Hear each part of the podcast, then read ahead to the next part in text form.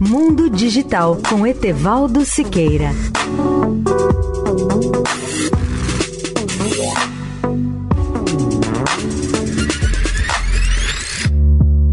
Olá, ouvintes da Eldorado.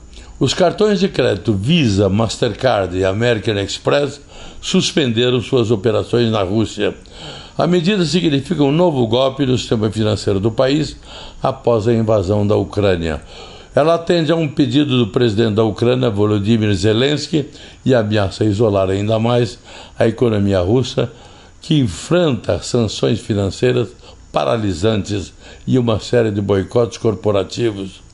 A Visa, com sede em São Francisco, disse em comunicado que começaria imediatamente a trabalhar com clientes e parceiros na Rússia para interromper todas as transações nos próximos dias. Quando o processo for concluído, as transações com cartões Visa emitidos na Rússia não funcionarão mais fora do país e os cartões emitidos em outros lugares do mundo não funcionarão na Rússia.